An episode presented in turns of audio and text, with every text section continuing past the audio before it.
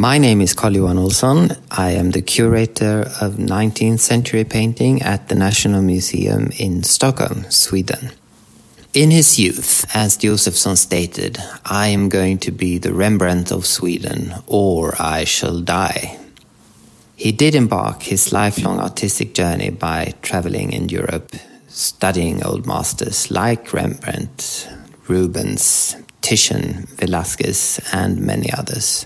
And for the first years as an artist, he painted in a manner quite true to these old masters. But like many of his contemporaries, Ernst Josephson traveled to France to escape the conservative academic climate of the Swedish art world to become inspired by modern painting in Paris by artists such as Edouard Manet and Jules Bastien Lepage. At the end of his last stay in France, in 1888, Josephson's mental health took a turn for the worse. He immersed himself in spiritualism and was haunted by religious visions in which he believed himself to be God or Jesus Christ. However, Josephson's mental illness did not put an end to his artistry, but it changed its direction and its conditions.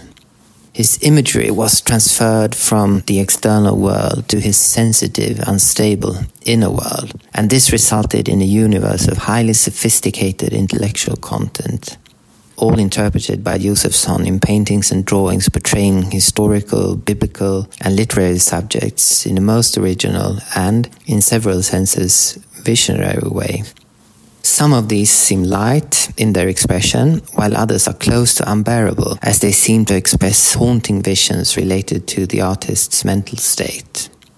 During the main part of the 20th century, Josephson was appreciated mainly for the works from this period of illness, to a large part thanks to artists of the early 20th century, seeing him as an important source of inspiration for creativity linked to the unconscious and for the naive formal qualities of these drawings and paintings.